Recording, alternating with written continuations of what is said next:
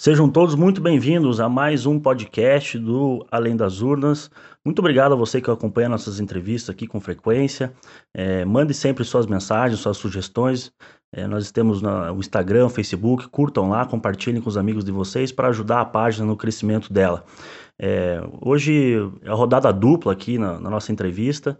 Eu estou muito feliz e por isso eu gostaria de começar cumprindo um protocolo que é um agradecimento especial a um dos nossos convidados de hoje aqui, que é o professor André Roncaglia, porque exatamente um ano atrás o, o nosso podcast ainda era uma ideia, né? A gente ainda tá, era uma incógnita e escolhemos o professor André para fazer a nossa primeira entrevista. O assunto era extremamente complexo, que é a teoria monetária moderna, que é um assunto recorrente aqui no nosso canal. E devido ao grande brilhantismo do professor André, o episódio foi um grande sucesso e devido a ele é, outras portas se abriram para o nosso canal, né? Conversamos depois com o professor Paulo Gala, conversamos com o deputado, o deputado federal Glauber Braga, conversamos com o ex-senador Roberto Requião então, professor André, gostaria de começar fazendo esse agradecimento especial para você e já aproveitar para que você, para quem não te conhece, que você se apresente, fale um pouco da sua área de atuação profissional e acadêmica, por gentileza. Seja bem-vindo. Bom, eu vou começar então retribuindo o agradecimento. É, vocês uh, certamente foram muito generosos em me, em me, convidar, certamente correram um risco enorme em me convidar. Eu fico feliz que o retorno foi positivo. É, eu sou André Roncalho, eu sou professor de economia do Departamento de Economia da Unifesp, o campus Osasco.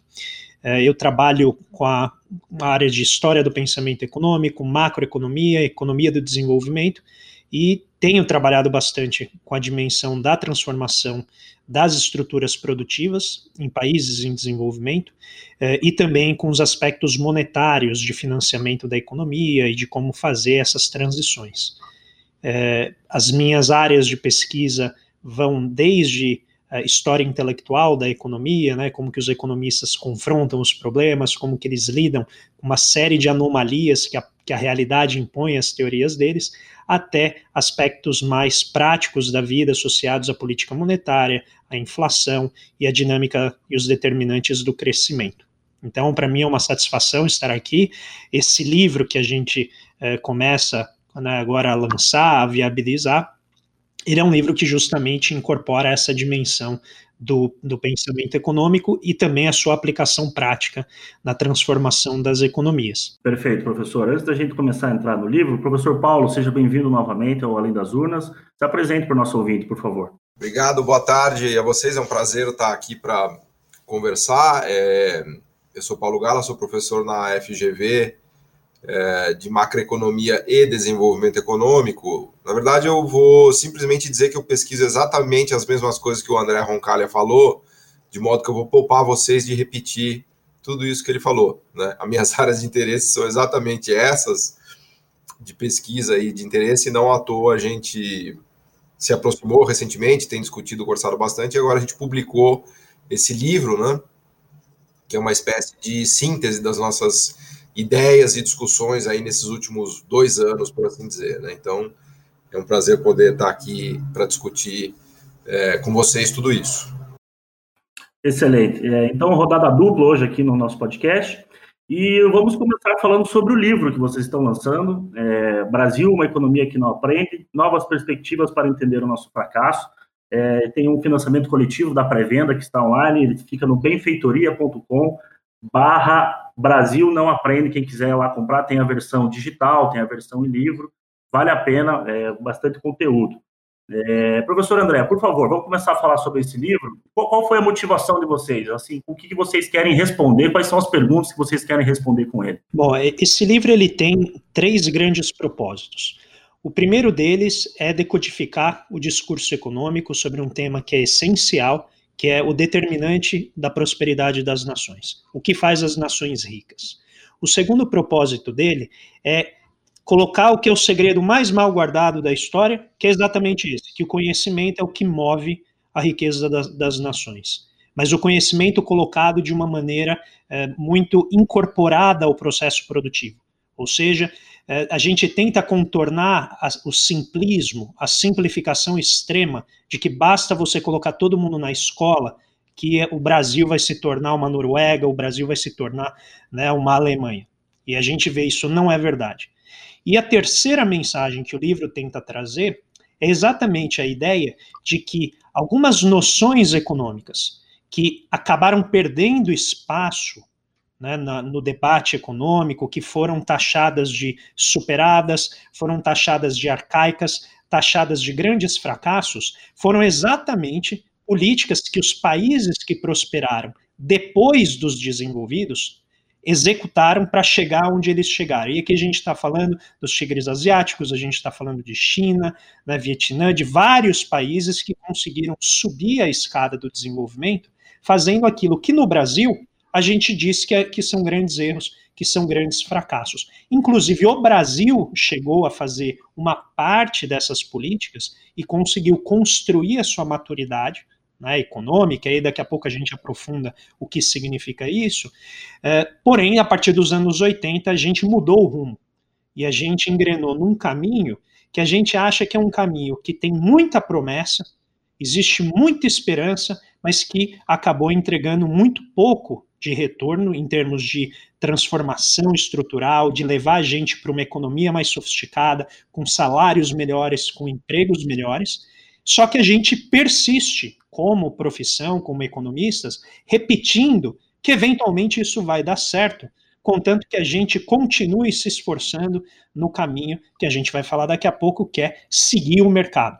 Né? Então, a, a ideia central do livro é: não, se você deixar o mercado fazer tudo sozinho, nós não atingiremos o desenvolvimento econômico. Professor Paulo, complementa, conta para gente como é que foi a experiência de escrever esse livro a experiência é sempre muito prazerosa, né? Eu, eu brinco, costumo brincar que eu não, não sei dizer quando eu estou trabalhando e quando eu estou me divertindo, porque para mim é tudo misturado, né? Então, é, escrever esse livro, especialmente com o André, foi uma tarefa, continua sendo, né? Porque a gente está divulgando, estamos aqui nessa live discutindo, né? Então, continua sendo uma tarefa é, muito prazerosa, né? E a gente acaba confundindo, né? Quando a gente tem o privilégio de fazer o que gosta, a gente não sabe se a gente está trabalhando ou está se divertindo, né?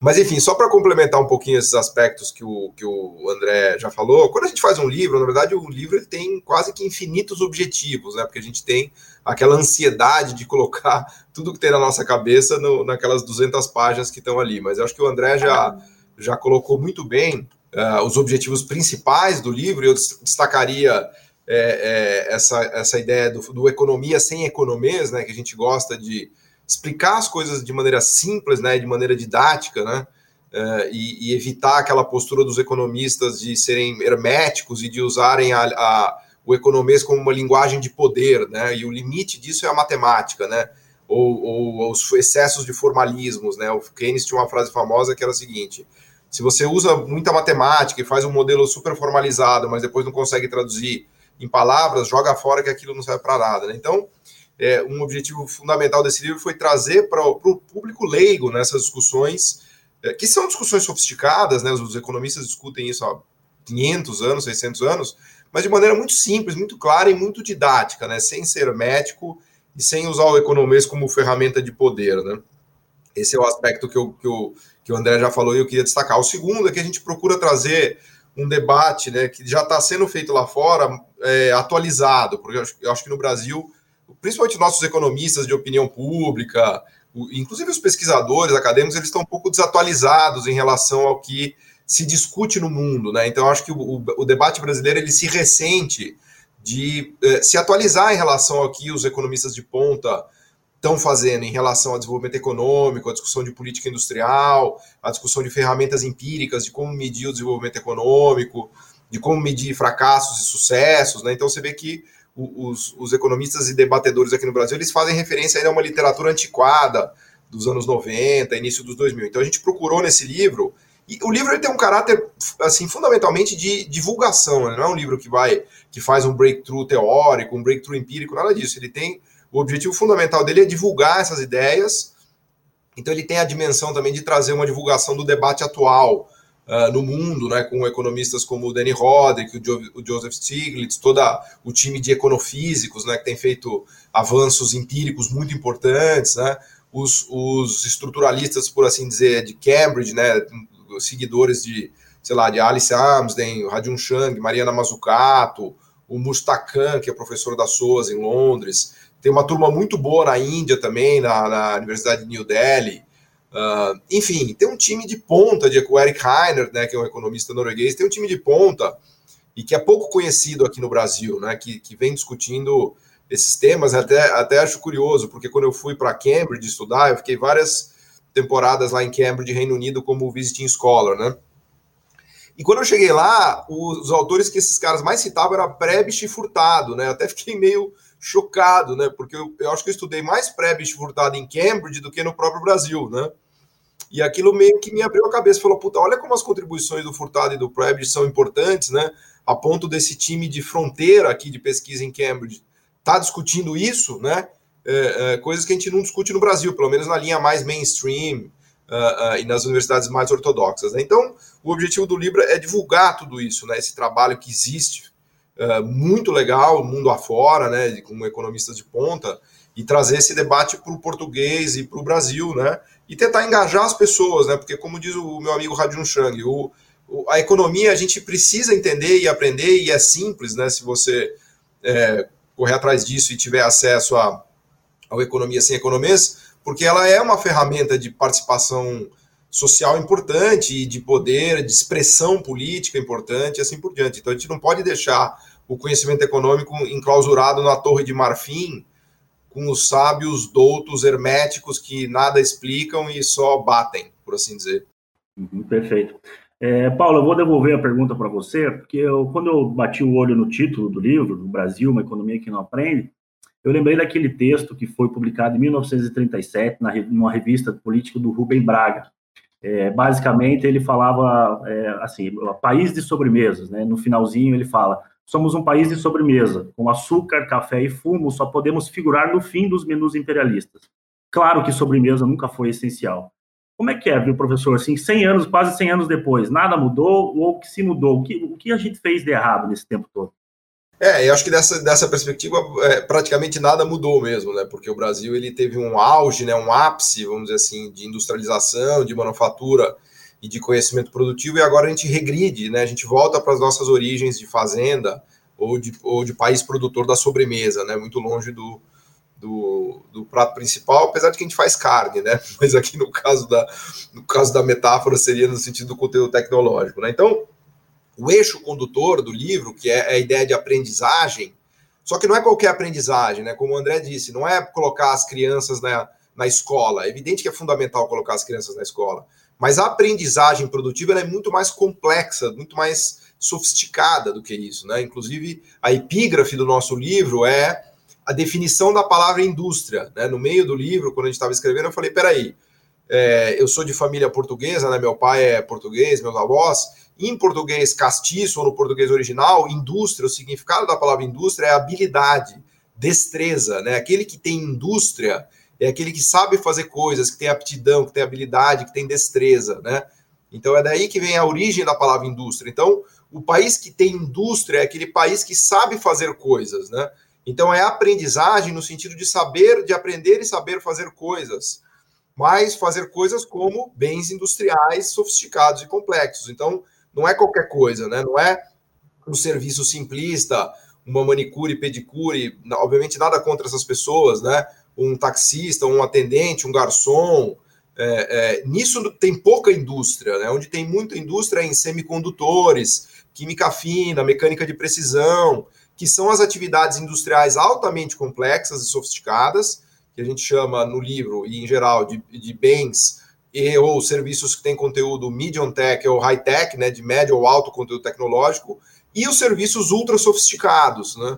Porque há uma distinção gigantesca entre os serviços simplistas e os serviços sofisticados. Se fala hoje em dia que a gente migrou para uma economia de serviços, de serviços sofisticados no, no, nos países ricos. Infelizmente, no Brasil e nos países pobres, serviços simplistas. Então, essa escada tecnológica que o André falou, no fundo, é uma, é uma escada de industrialização, né? É você subir o degrau passo a passo de se industrializar cada vez mais no sentido de atividades super sofisticadas. E aí tem um aprendizado permanente, porque obviamente que tudo isso é dinâmico, mas é um aprendizado muito difícil, porque ele é um aprendizado num ambiente de concorrência brutal. Então, não adianta você educar, né? O Brasil teve uma evolução da educação fantástica nos últimos 20, 30 anos, comparando com os anos 80, só que a gente teve uma regressão produtiva enorme. Então, é, é, são coisas distintas, né? Educação na sua vertente civilizatória, né? E a educação no sentido de você aprender técnicas, dominar a, a produção e, e, conseguir ganhar espaço em mercados relevantes, né? Professor André, com base com o que o Paulo falou agora, é, a gente sabe que o Brasil tem um agronegócio muito competitivo, que é o mais competitivo do mundo.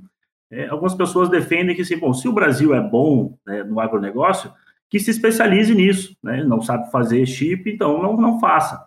É, porque se você vender um bilhão em soja, milho, é a mesma coisa que vender um bilhão em chips, o valor é o mesmo. Qual é o problema desse pensamento? Bom, esse pensamento ele está apoiado numa ideia que é uma ideia bastante antiga, né, que vem lá do século XIX, que foi desenvolvida pelo economista Davi Ricardo, que se chama Teoria das Vantagens Comparativas.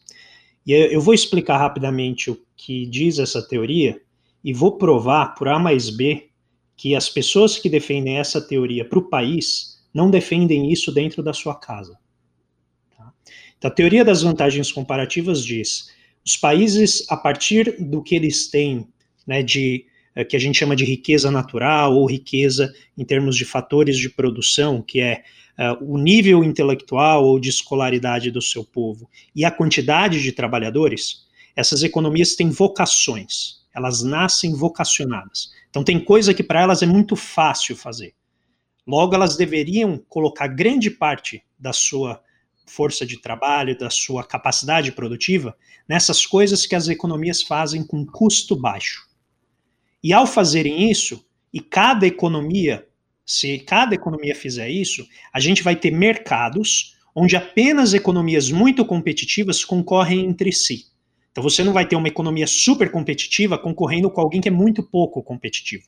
O que o resultado final qualquer? É? Você tem uma série de grandes campeonatos produtivos em que você só tem grandes produtores competindo entre si e cada nação faz apenas aquilo que ela deve fazer melhor. Ela nasceu vocacionada para isso. O problema com essa teoria qual é? É que existem produtos que geram, eles são mais atraentes para você produzir conhecimento do que outros. Então, quando a gente fala de, de transformação estrutural, de desenvolvimento econômico, se você pega a história da humanidade nos últimos 300 anos, essencialmente é você migrar de estruturas produtivas focadas na agricultura para estruturas produtivas focadas na indústria. Quando a gente fala em indústria, imediatamente as pessoas pensam em chão de fábrica, em grandes fábricas, mas o conceito, essa é apenas uma manifestação do conceito de indústria, tá? que tem um, um momento particular. Muito bem. O que, que, diz essa teoria, então, das vantagens comparativas? Olha, tem países que são vocacionados para fazer indústria e tem países que são vocacionados para fazer soja, para produzir feijão, porque tem muita riqueza natural. Qual o resultado? Se cada um fizer aquilo que é bom, você tem um conceito de harmonia global, em que todo mundo produziria apenas aquilo que é bom, o custo dessas matérias, desses bens e serviços seriam baixos, e o mundo inteiro, então, melhoraria com o comércio. Essa é uma ideia que ela é fantástica, ela tomou conta da profissão do economista, só que como toda teoria que se propõe universal, ela é um relógio quebrado. Ela funciona duas vezes ao dia certo? Então você tem que esperar o um momento para ela valer. Quando você vai para a história, você vai ver que as condições de produção, elas são na verdade construídas. Ou seja, não existe nada de vocação no sentido de você produzir robôs ou produzir soja. O que existe é uma orientação sobre como nós vamos construir o nosso equipamento produtivo. Então, se eu tenho muita riqueza natural, e é o que eles chamam de low hanging fruit, que é você passar, né, a, a fruta ela tá pendurada ali na, no pé e você só tira. A pergunta que em geral se faz é: qual que é o nível de esforço que você tem que fazer para tirar essa fruta do pé? É muito baixo. Concorda que se você vai extrair e produzir um óleo negro que sai do, do solo, você converte aquilo em combustão para mover trens, carros, a quantidade de conhecimento que você tem necessário para fazer essa transformação do petróleo numa, numa fonte de energia é muito maior do que você produzir manga, e novamente, a gente não tem nada contra as atividades em si. Mas o problema qual que é? Quando você coloca países para fazer apenas aquilo que eles fazem facilmente, qual que é o aprendizado que vem com essa atividade. Então, o problema de você superar desafios, de você desenvolver inovações, de você aprimorar o processo produtivo, de você conseguir fazer com que aquelas pessoas, os engenheiros, todo mundo que trabalha na área administrativa, os financistas, todo mundo que trabalha em vendas, melhorar e aprimorar o processo, ele não vem vendendo qualquer coisa. Ou seja, a teoria das vantagens comparativas diz: não importa o que você produz, contanto que tenha um custo baixo. O estruturalismo ele veio para colocar é, o pingo nos is, vários is ao mesmo tempo, e dizer: não, o que você produz importa, porque o que você produz vai afetar a maneira como esse conhecimento não apenas vai ser introjetado nas pessoas e nos sistemas que produzem, bem como ele vai ser reproduzido. Então você está trabalhando num sistema que produz cada vez mais conhecimento, cada vez mais inovações. Qual é o resultado disso? Você tem um salto qualitativo. O problema é, será que o mercado sozinho vai induzir países que têm um monte de facilidades, vai induzir esses países a fazerem coisas difíceis? Então, o que a teoria econômica né, e toda a literatura, a história propriamente dita mostra é que não. Nem mesmo os países que construíram essas indústrias lá no início da Revolução Industrial, eles fizeram isso apenas né, com a atividade de empresários uh, descentralizados agindo guiados pelo sistema de preços. Não. Eles tiveram muito apoio estatal, muitos monopólios foram criados, uma série de registros de patentes e de proteções foram dadas a esses empresários. Porque é óbvio, se você está construindo coisas grandes, que demoram muito tempo para consolidar, dificilmente você vai querer assumir esse risco sozinho. E quem melhor do que o Estado para te ajudar a assumir esse risco? Um último ponto que eu queria levantar é: para você chegar nessa situação em que você produz coisas difíceis, você precisa se esforçar muito. Mas tem um probleminha adicional aqui. Produzir conhecimento não é como produzir bananas, não é como produzir automóveis, porque o conhecimento ele tem um probleminha. Você não consegue impedir que os outros usem. Então você gera uma forma de proteger esse conhecimento, que são as patentes, mas nada garante que essas patentes não serão, de alguma maneira, né, adulteradas ou inovadas de outras formas. Não é por outro motivo que a Coca-Cola nunca registrou a patente da sua bebida, porque patente tem prazo. E aí a, a, a conclusão né, da, com a resposta da provocação que eu fiz inicialmente. Os economistas que defendem as vantagens comparativas, ou seja, a gente fazer apenas aquilo que a gente é vocacionado, Pergunta para eles se eles deixam os filhos deles fazerem o que eles querem. Se ele chega e fala: Não, filho, quer assistir TV o dia inteiro? Pode assistir, porque depois o mercado te ajuda a se tornar alguém na vida. Não, não se esforça, não. Faz apenas aquilo que a sua vocação te chamar para fazer. Eventualmente você vai encontrar alguém na rua, você vai bater uma bola e o cara vai falar: ah, pronto, vou te levar para um time para você ser profissional. É óbvio que essas coisas não ocorrem assim. E é óbvio que esses economistas aplicam um grau enorme de dirigismo na educação dos seus filhos. Mas aí vem a, a pergunta: se eu faço isso em casa, porque eu entendo que as coisas fáceis não necessariamente produzem valor no longo prazo, por que, que então eu não vou atuar para minha economia aprender também como os meus filhos aprendem? Por que, que eu não vou colocar desafios a ela de uma maneira que ela incorpore, mas dando as condições para ela aprender? Não achar que ela vagando por aí na concorrência, com grandes concorrentes, ela vai aprender sozinha. A disciplina de mercado, ela te ajuda quando você já tem a capacitação. Se você não tem essa competência, tudo que ela vai te fazer é colocar numa posição subordinada. Professor Paulo, é, você gosta muito de citar sempre o Raju Chang, né, o economista sul-coreano. Ele tem um livro chamado Chutando a Escada. É, passa mais ou menos assim, principalmente para os países emergentes, é, por uma questão de rebeldia frente àquilo que está já pré-determinado na divisão internacional do trabalho. Esses países devem ser rebeldes a essas, essas imposições? É, é essa é a ideia, né? O chutando a escada do, do List, né? Frederick List, é, ele trazia o, o, exatamente essa perspectiva que o André está falando, né? É, só complementando um pouquinho a coisa da agricultura, é, no final do dia, a agricultura não, ela gera muito pouco emprego, né? Quando a gente olha os países ricos, ah, o, o, percentual do emprego que vai para a agricultura superprodutiva é 2, 3% no máximo. Né? Então não existe nenhum país na história que tenha enriquecido só com a agricultura. Aliás, todas as grandes potências agrícolas são também potências industriais. Né? Você pega uma, uma França, uma Holanda, um Estados Unidos, são grandes potências agrícolas e grandes potências industriais. Então não existe a figura da potência agrícola, pura e simples, né? Que essa é uma ideia muito equivocada, ainda que corre no Brasil, de que o Brasil poderia ser o celeiro do mundo e, e, e, esse tipo de coisa. O Brasil só será o celeiro do mundo e rico, né, se ele também for uma potência industrial. Né? Os Estados Unidos é um celeiro do mundo, né? A França é um celeiro do mundo, só que são potências industriais. Então, não existe a contradição, existe uma complementariedade que é fundamental. O conteúdo tecnológico ligado ao agro está nas máquinas, nos químicos, né, nos tratores, não no bem agro em si, né, que é a soja, o milho, o trigo, né? Isso daí são produtos commodities de preço baixíssimo que enfrentam uma concorrência brutal da África, da Ásia. Então, são mercados extremamente ingratos, né? Eles têm pouquíssimo conteúdo tecnológico na, na, na produção dos bens, né? Do, do, do, minério e do, e do agro, né? E todo, todo o conteúdo tecnológico está nas ferramentas e nos insumos que você utiliza para extrair o minério ou para produzir o agro, né? E é nisso que o Brasil deveria avançar, e aí que estão os bons empregos e, a, e a, o conteúdo tecnológico que o André também destaca, né?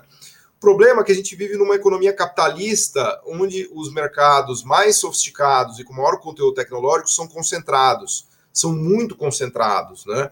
Uh, são setores que têm o que os economistas chamam de economia de escala, economia de escopo, ou seja, quando uma empresa começa a ficar grande, o custo de produção dela é muito barato, então ela vai se expandindo de uma maneira uh, exponencial, né? Economia de escala também tem a ver com a ideia de que ele, a empresa começa a fazer coisas parecidas com o que ela já faz, então ela fica absurdamente competitiva nisso. Ela vai protegendo o conteúdo tecnológico que ela tem, se não for da forma de patente, mas tem um conhecimento tácito produtivo que dá para proteger e as empresas fazem isso, então isso vai criando os gigantes de proprietários de conteúdos tecnológicos, de marcas e de patentes que dominam esses mercados mais sofisticados do mundo, né? Vamos, vamos trocar em miúdos: Airbus, Boeing, Mercedes, Siemens, uh, toda a Pharma, Big Pharma, todos os asiáticos, Toyota, Hyundai. Então, quando você olha os mercados mais ricos e sofisticados do mundo, você vai perceber que eles são altamente concentrados, em que meia dúzia de empresas mandam nesses mercados, porque elas conseguiram chegar lá.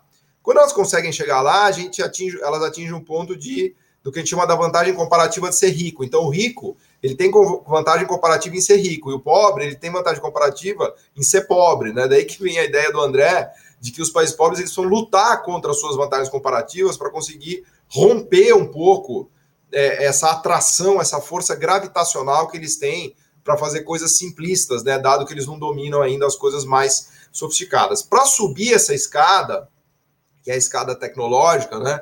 Uh, e fazendo menção agora à sua pergunta, é muito difícil, porque você sobe uma escada em que os caras lá em cima estão tentando chutar a escada, estão te atirando pedras e objetos, e eles não fazem isso por mal, eles fazem isso porque a gente vive num sistema capitalista e são empresas que estão defendendo o seu poder de monopólio, né, como diz um, um, um economista. Então, no jargão, de concentração industrial, de organização industrial, que os economistas estudam muito nas estruturas de mercado, quando você tem um incumbente, que é o cara que está lá no, no oligopólio ou no monopólio que manda naquele mercado, o incumbente vai fazer de tudo para evitar que os entrantes consigam furar a posição dele, né? Então, os incumbentes no mundo, eles são países ricos e empresas ricas.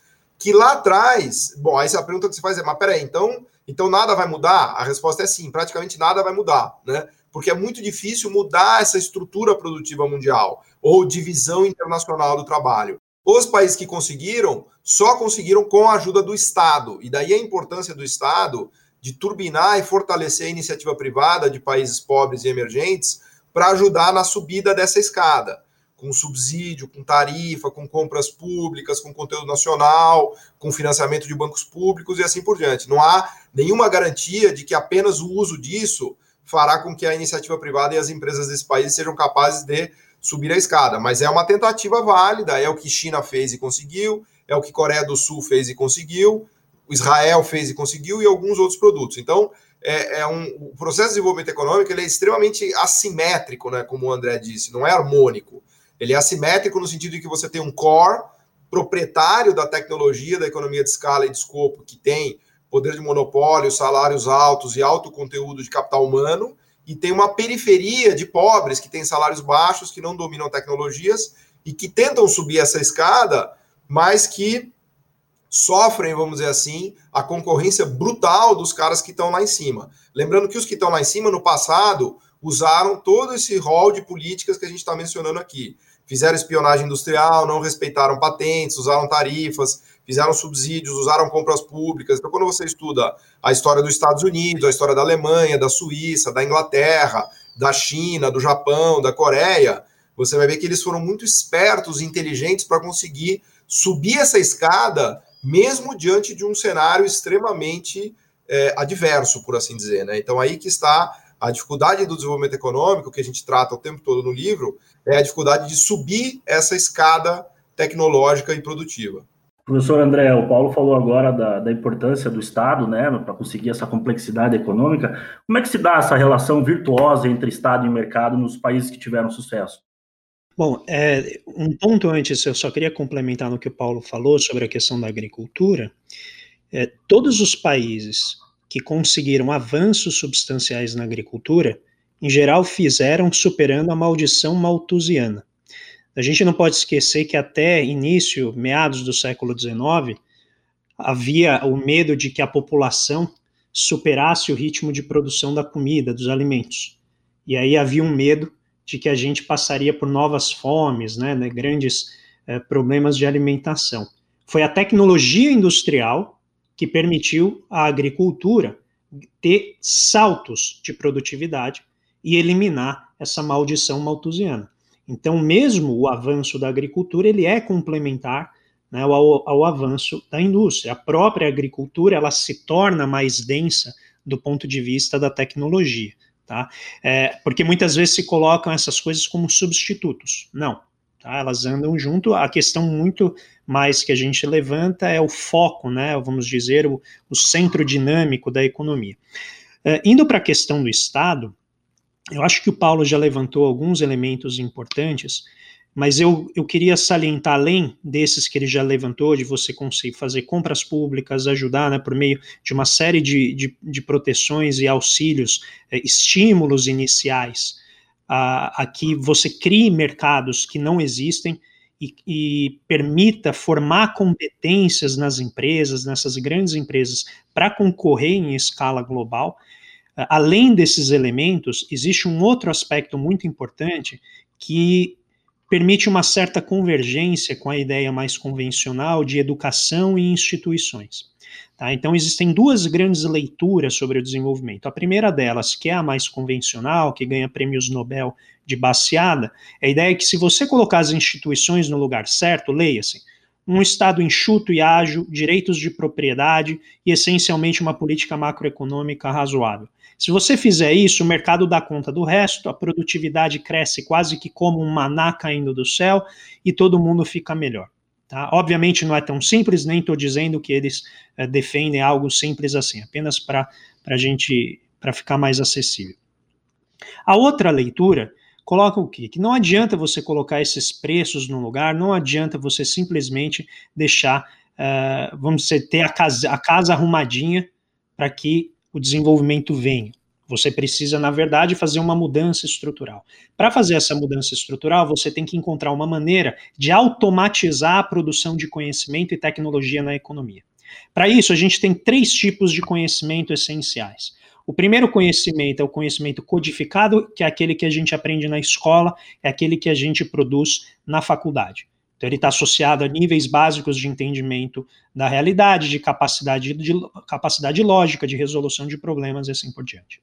O segundo tipo de conhecimento é aquele que ocorre quando você vai para o mercado de trabalho, que é o momento em que você, muitos alunos chegam e falam assim, nossa, meu professor me ensinou tudo errado, que eu cheguei aqui não é nada daquilo que ele falou. Por quê? Porque é o conhecimento que a gente chama de condições locais de aplicação. Então, é o conhecimento do empresário, é o conhecimento da pessoa especializada no mercado. Esses dois conhecimentos em si, eles são muito importantes e eles são fortemente auxiliados pelo Estado. tá? principalmente na educação básica, e também por meio do suporte que o Paulo já levantou, às próprias empresas para elas terem viabilidade econômica, para que elas possam existir. Porém, existe um terceiro tipo de conhecimento que o Mustak Khan traz no artigo recente de 2019, e a gente fez questão de colocar no livro para justamente chacoalhar um pouco né, o debate que os economistas fazem, que tem a ver com a constituição de organizações inteligentes, que é um tema que toca muito com a área da administração e muitas vezes os economistas eles não gostam, eles acham que é que são temas menos nobres você lidar com a gestão da empresa. Porém, o ponto aqui não é tanto a gestão, mas como que você cria um ecossistema que envolve Estado, mercado e sociedade civil, que permita que os investimentos em educação que os indivíduos façam possam ser bem aproveitados por organizações que produzem conhecimento. E ao produzir conhecimento, elas conseguem automatizar as inovações. Então vamos só recapitular dois conceitos importantes. Primeiro, o conhecimento bruto, ele vem de pesquisa, é universidade, escola, é a produção de pesquisa básica, isso é conhecimento. Do conhecimento vem a inovação. A inovação é a capacidade de transformar conhecimento em produtos que podem ser vendidos para os consumidores ou como bens intermediários para outras empresas. E aí, para simplificar bem essa ideia, eu coloco, e a, e a gente coloca isso no livro, se você parar para pensar e ver todos os exemplos de, de filmes e desenhos super-heróis em revista em quadrinhos, o monstro, né, ou o, o, o vilão, ele sempre é um cientista maluco que tem algum projeto de, né, de, de inovação com o governo. Então sempre tem os militares entrando ali e pressionando o cara. Você precisa terminar, você precisa chegar nessa invenção porque a gente tem que atacar né, o nosso inimigo, né, sempre tem a geopolítica. E aí o cara fica pressionado, faz uma loucura e, e ele acaba, né, para acelerar o processo, se tornando um vilão porque ele usa né, a aplicação nele mesmo e vem os problemas morais. Mas se você parar para pensar, sempre tem o Estado ali turbinando a inovação. Né? Então, o iPhone, o iPad, né, já tem toda a internet, todos esses movimentos são, em geral, contratos militares, que depois eles fazem o que em inglês eles chamam do trickle down, né? Elas vão descendo a escadinha e se transformando em produtos que podem ser massificados na forma de bens de consumo duráveis. Né? Uma série de elementos, aí o Paulo ele, ele é muito mais expert nisso do que eu para dar exemplos, isso ocorre com frequência. Então, a gente está falando aqui, essencialmente, de dois tipos de conhecimento que dependem intrinsecamente da atividade do Estado. Primeiro, para produzir algo que é uma externalidade, que é um conceito difícil de as pessoas entenderem, mas que é, é aquilo que você faz e que gera benefícios ou malefícios para todo o meio ambiente. Quem faz isso é o Estado. Educação é uma externalidade, é um bem público. Uma economia que tem cidadãos bem educados, com capacidade crítica, com capacidade de inovação, é uma economia melhor do que uma economia que não tem isso. Então, é uma externalidade. Dificilmente o setor privado cuida disso sozinho. E a segunda grande externalidade é o conhecimento, porque o conhecimento é difícil de você aprisionar. Então, quem que entra ajudando isso? O Estado. E aí o Estado ele faz a parte mais difícil, que é a parte mais arriscada, e ele chega e entrega de mão beijada o produto pronto para o setor privado, e ele fala assim: olha, agora transforme isso em coisas que os consumidores podem utilizar. E aí, em geral, a reação a isso é: ah, não, mas dá muito errado. Né? Eu e o Paulo, a gente escuta toda hora. Você não pode fazer política industrial porque os fracassos ocorrem, porque sempre dá errado, tem mais casos que dá errado do que casos que dão certo. E a gente diz, mas é óbvio, porque chegar no topo envolve muito fracasso, envolve muito erro. E aí um dia perguntaram né, para um, um grande é, empresário de, da área tech, né, de tecnologia, falou assim, pô, mas como é que você conseguiu tanto sucesso? Ele falou, nossa, errando muito. A única maneira de atingir o sucesso é errando bastante. E aí eu pergunto para você, quem tem mais capacidade de errar? Uma empresa privada pequena ou o Estado? Então é óbvio que o Estado ele vai entrar na parte mais pesada, na parte mais arriscada do investimento. E aí, para concluir, o que, que os nossos economistas pregam? Tira o estado do jogo. Você tira o estado do jogo, você está dizendo para as empresas: não invista em conhecimento, porque ele é muito caro, dá muito errado e você não vai conseguir se apropriar do produto dele no final. Resultado: enquanto a gente fica com a prática de Estado mínimo nessa polarização tola que nunca teve nenhuma evidência na literatura, todos os grandes estão fazendo o quê? Usando o Estado à direita e à torta. O maior caso de sucesso dos últimos 50 anos fez o quê? Usou o Estado em tudo que pôde, que é a China. Então não se trata aqui de dizer que é fácil e que vai acontecer e que não vai ter erro. Não. A pergunta é, em vez de dizer que não dá certo, por que, que a gente não gasta inteligência para se preocupar em como fazer dar certo? Acho que é uma pergunta mais relevante. Paulo, pode comentar em cima da fala do professor André. Gostaria de acrescentar também uma pergunta que muita gente tem dúvida: qual é a função e o papel do BNDES nesse processo de acúmulo de complexidade econômica? É, o, a grande questão, como o André muito bem colocou, é, o, é um paper maravilhoso do Danny Roderick, né, cuja, cujo título é Don't Ask Why, Ask How, né? Ou seja, você não deve fazer a pergunta se você precisa de política industrial ou se você precisa da ajuda do Estado para se desenvolver, né? É, a resposta para isso é um categórico sim, né? Não existe desenvolvimento econômico sem a ajuda do Estado e sem a articulação do Estado com a iniciativa privada, né? A, a, grande questão é como articular isso daí, como desenhar isso daí. E, de fato, eu diria que a grande maioria dos casos da segunda metade do, do século XX foram casos de fracasso, né, e não de sucesso. Né? Ah, na verdade, o sucesso é mais uma exceção à regra.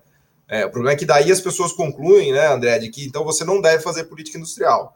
Mas ao concluir que você não deve fazer política industrial, você está se condenando a ficar pobre a vida inteira, porque esse é o ponto. Né? Então, a política industrial é uma tentativa de transformar uma estrutura produtiva numa estrutura pobre, numa estrutura produtiva rica, num ambiente mundial extremamente concentrado de oligopólios e de monopólios e de uma simetria brutal, né? Brutal entre empresas incumbentes constituídas de países ricos e empresas entrantes e emergentes de países pobres. Né? Então, o, o, truque é ver como é que você desenha essa política econômica, né? essa política industrial, o que, que você pode fazer ou deve fazer. E aí, agora, sem economias, de uma maneira bem simplista mesmo, quais são ah, os instrumentos por excelência? Bancos públicos, tarifas, subsídios, compras governamentais e exigência de conteúdo local, tá? É isso, né? Você não vai fugir muito dessas, desses cinco pratos aí no cardápio, né? Os países que conseguiram lograr êxito nesses últimos 50 anos, que são Coreia do Sul, que são China, próprio Japão, eles usaram muito bancos públicos, né? Na China, a China é um paroxismo disso, porque só tem banco público lá, não tem nem banco, os bancos privados, eles são são marginais, eles estão na franja do sistema.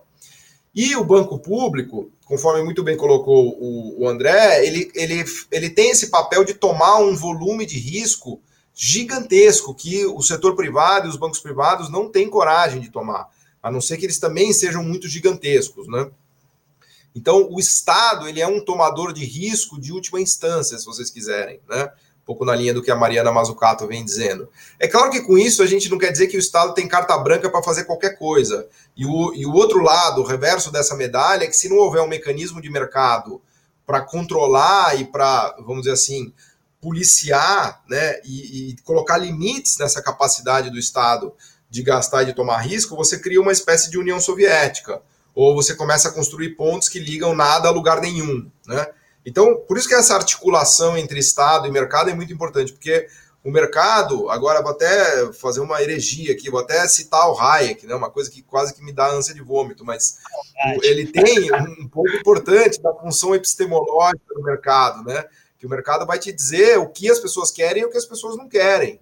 Porque senão você vira um burocrata do Gosplan lá no Kremlin dizendo quantas botas vão ser produzidas. E não é isso. O mercado ele tem uma função importante de sinalização de preços relativos, de escassez, do que deve ser produzido, do que não deve ser produzido. Então, eu acho que a beleza né, do processo e de quem teve sucesso foi conseguir articular essas duas forças, por assim dizer, né? A força de Estado e a força de mercado. Tem problemas de corrupção, tem problemas de rent seeking, tem problemas de tarifas que o, o, há uma captura do Estado pela, por quem a tarifa protege, então, em vez do empresário investir em inovação, ele vai investir em manter a tarifa dele para ele ficar ineficiente sendo protegido por aquela tarifa, que é a velha discussão uh, da, da, política industrial que se fez no passado. Né? Então, é, é, essas ferramentas são poderosíssimas e, se bem usadas, produzem desenvolvimento econômico. Se mal usadas, produzem desperdício de recursos públicos. Né?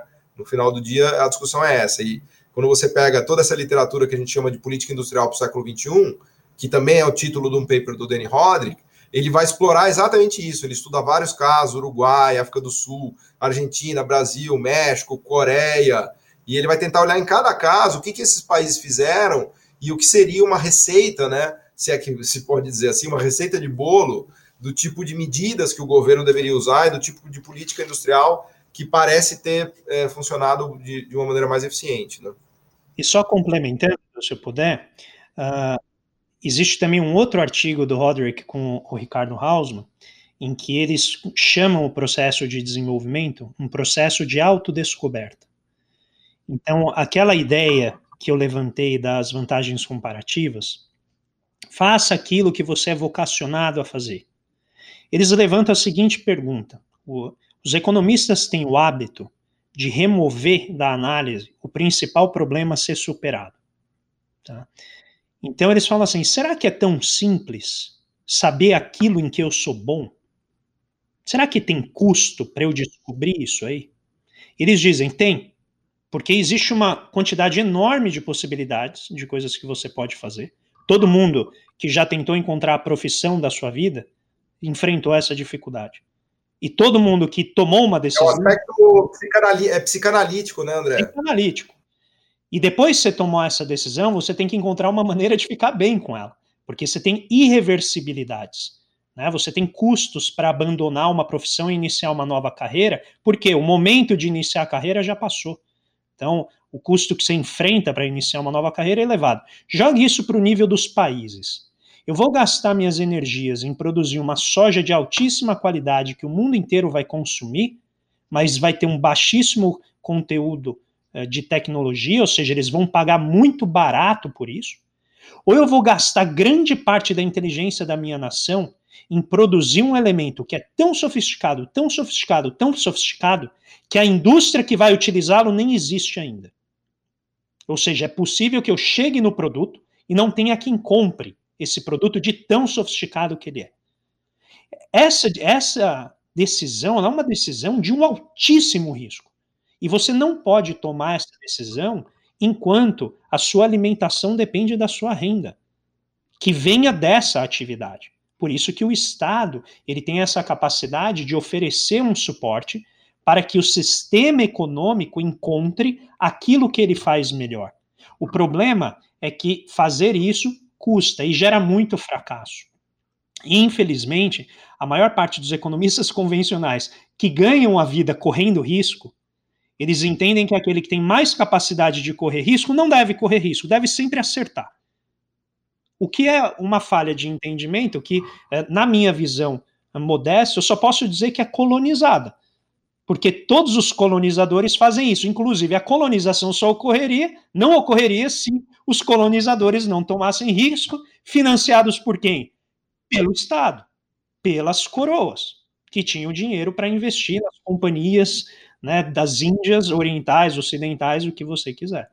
Ou seja, o problema de você fazer política industrial não é que alguém vai ganhar e alguém vai perder, é quem vai ganhar e quem vai perder. E aí entra um elemento de economia política que, que gera muito entrave, porque você tem coalizões políticas de momento, e pode ser que essas coalizões não queiram viabilizar uma política industrial que vai implicar, evidentemente, em ganhos para outros grupos. Daí um, um elemento importante, e aqui eu já termino, Edu, desculpa estender tanto, que é o Brasil, ele é excelente em dar estímulos. Excelente, a gente dá estímulo para todos os empresários. Dizer que a gente não suporta e não, e não favorece a indústria é uma inverdade histórica sem tamanho. A questão é, quanto que o Estado exige desses industriais em termos de aumento de produtividade? Então, o que a Coreia, China, esses outros países fizeram não é apenas dar o subsídio, oferecer uma série de benefícios para aumentar a produtividade, é chegar para eles e falar assim: se você não usar esse dinheiro e ampliar a diversificação da nossa pauta exportadora, porque eu quero concorrer com os Estados Unidos, eu quero concorrer com a Alemanha, eu quero estar na grande liga, eu quero ser profissional, eu quero ganhar o campeonato. Se você não ganhar o campeonato, você me devolve o dinheiro. No Brasil, a gente é muito bom em fazer a primeira parte. A gente é péssimo em fazer a segunda. E o problema é tão grave que quando a gente quer ser disciplinador, o Estado, em vez de assumir a tarefa para ele, para quem que ele, ele entrega a tarefa? Para o mercado, que foi o que nós fizemos em 95. Então você chega e fala assim, olha, eu não vou exigir do produtor. Então agora faz o seguinte, ó, se vira com a concorrência externa. Essa é a disciplina de mercado que eu vou te dar. Qual foi o resultado? Eles não estavam preparados, porque eles tinham sido né, mal acostumados durante décadas à proteção. De repente, você removeu a proteção uma parte importante da nossa indústria começou a morrer e continua até hoje morrendo.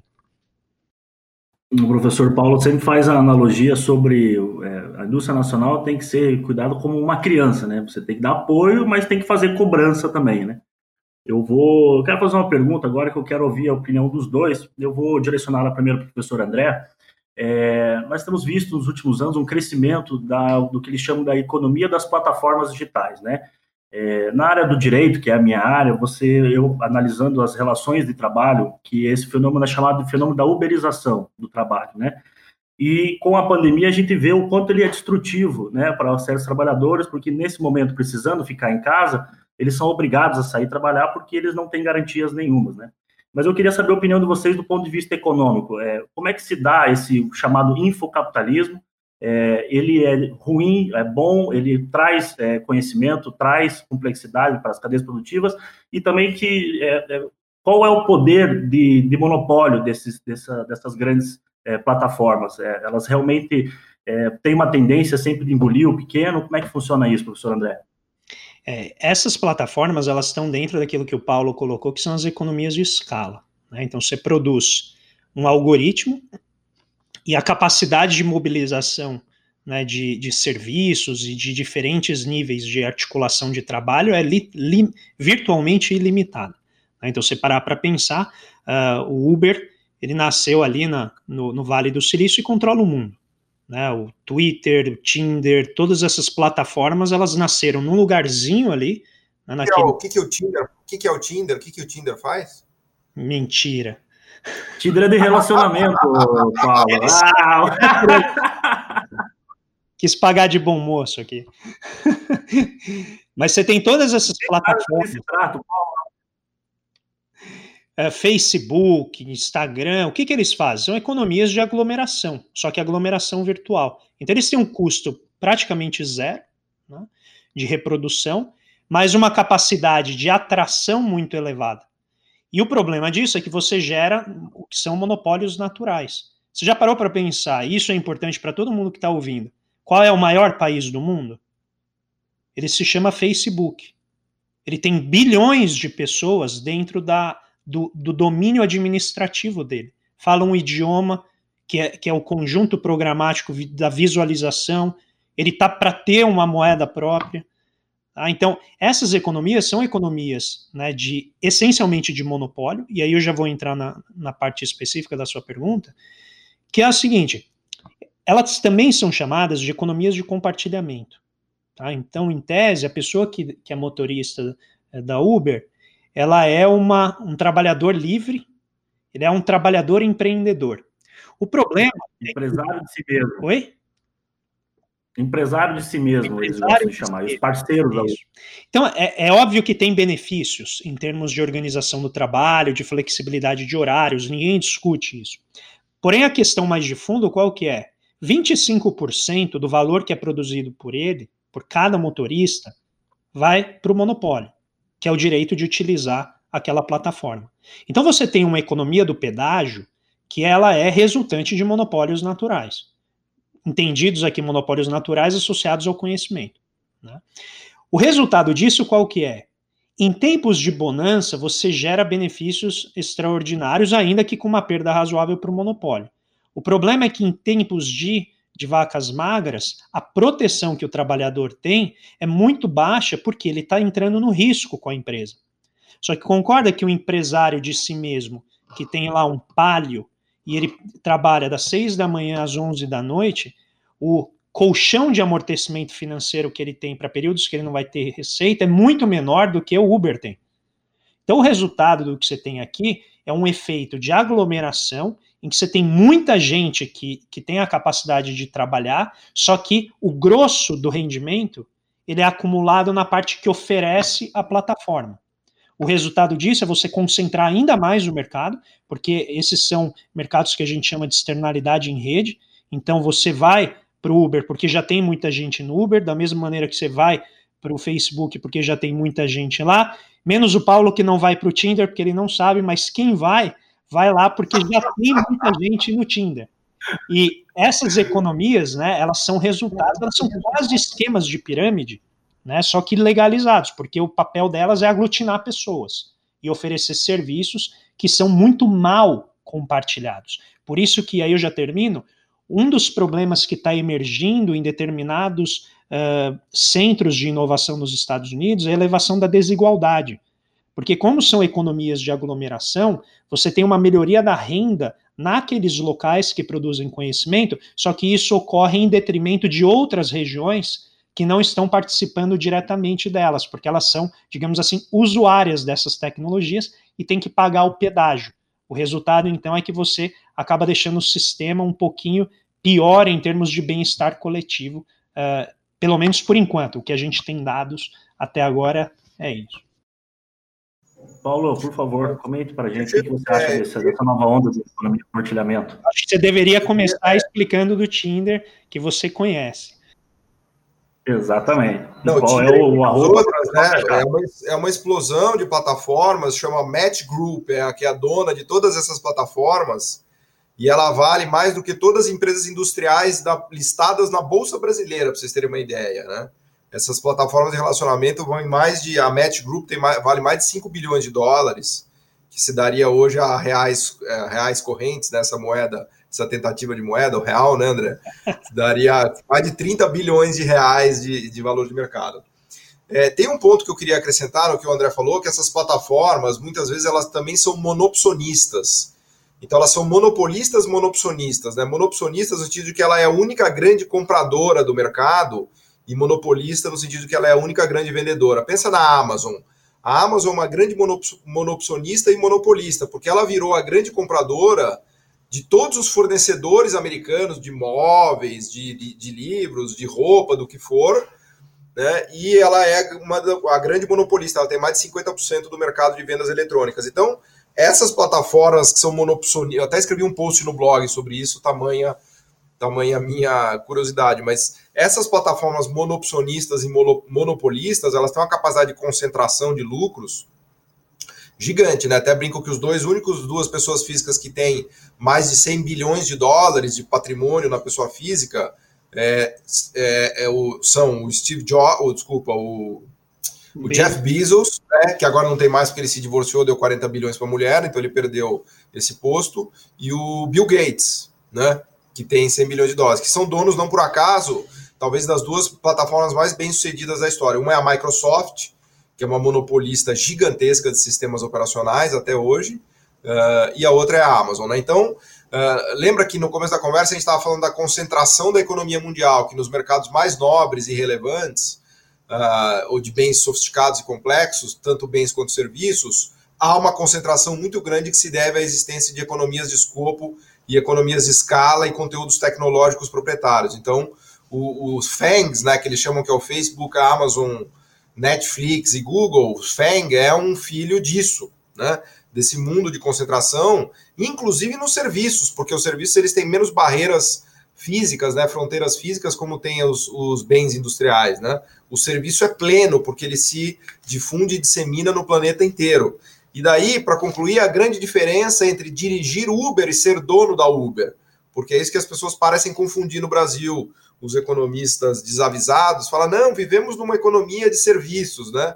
Aí você escuta aquilo e fala, mas peraí, tem alguma coisa esquisita aí. Porque uma coisa é você ser motorista de Uber, outra coisa é você estar tá no Vale do Silício e desenvolver a plataforma Uber. Então a gente está falando dos dois extremos de serviços. Os serviços altamente sofisticados, com conteúdo tecnológico, nível de capital humano absurdo, que são os desenvolvedores de Uber, e na outra ponta, o engenheiro que virou suco, né? O engenheiro que virou motorista de Uber, que aliás, André, é o que abre nosso livro, né? O Brasil ele está indo da indústria para o Uber, porque o engenheiro que virou motorista de Uber, ele não consegue usar o capital humano dele na produção de bens e serviços. Ele vira, ele usa zero, ele vira um analfabeto que dirige Uber, né? Então, o conhecimento dele é, é totalmente inútil, porque ele foi forçado a fazer uma atividade é, que não requer capital humano algum, que é um serviço tradicional. Se esse engenheiro estivesse no Vale do Silício, ou estivesse em Shenzhen, como diz meu amigo, na China, que é o Vale do Silício chinês, né, que já já já está superando o Vale do Silício americano, esse engenheiro estaria desenvolvendo um Uber lá, tanto do ponto de vista de hardware como software. Como o Brasil não tem o Shenzhen dele, tem a Zona Franca de Manaus, que é uma região em que a gente dá subsídio para a empresa misturar a xarope com açúcar e água e reexportar para o Brasil, né? A gente está nessa situação aqui em que nossos engenheiros dirigem Uber, né? Eu queria, se puder, Eduardo, só colocar um exemplo que eu acho que vai ilustrar bem para as pessoas como esse é um problema que afeta todas as economias e não apenas as em desenvolvimento. Então, que eu vou colocar um caso para a Inglaterra, então você imagina o que significa para uma economia como a nossa. Um amigo meu é professor de uma universidade lá na Inglaterra, e, e, a Inglaterra é um dos países que viveu de maneira mais intensa a ideia de mercados livres e mercados como organizadores da produção. Muito embora uma fração substantiva da economia britânica seja comandada pelo Estado. Uh, e aí esse meu amigo um dia entrou no Uber, ele é professor universitário, ele tem doutorado numa universidade americana, e ele trabalha cerca de 12, 13 horas por dia nessa universidade, com todos os trabalhos, tudo que ele tem que fazer. Ele entrou no Uber começou a conversar com o motorista. E aí o motorista perguntou o que ele fazia. Falou: ah, eu sou professor.